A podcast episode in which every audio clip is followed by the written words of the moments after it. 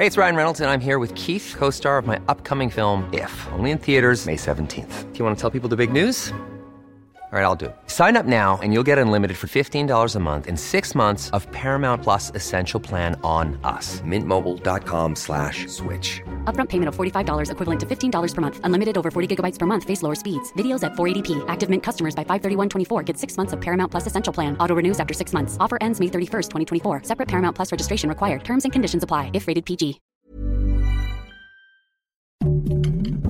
Heraldo Podcast. Un lugar para tus oídos. Noticias del Heraldo de México.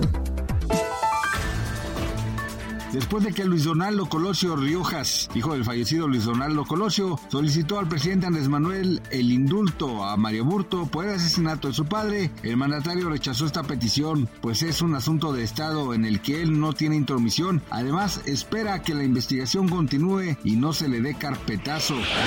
El ex diplomático y escritor Andrés Römer, quien fue acusado de abuso sexual agravado y violación, salió de prisión en Israel, ya que las autoridades determinaron que no es una persona peligrosa, razón por la cual llevará su proceso en prisión domiciliaria. Se espera que para el mes de marzo el gobierno mexicano apele por la extradición y continúe su juicio en el país.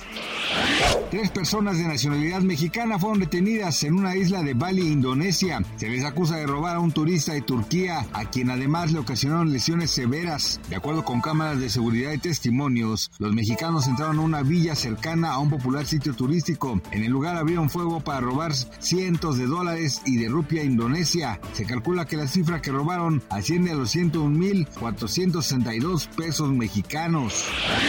La mañana de este martes 30 de enero se informó sobre la muerte de la productora de teatro Tina Galindo. Algunos medios informan que la causa de muerte se debió a complicaciones de COVID. A pesar de que la noticia se dio a conocer hoy, la productora falleció el día de ayer 29 de enero a las 11 de la noche. Descansa en paz.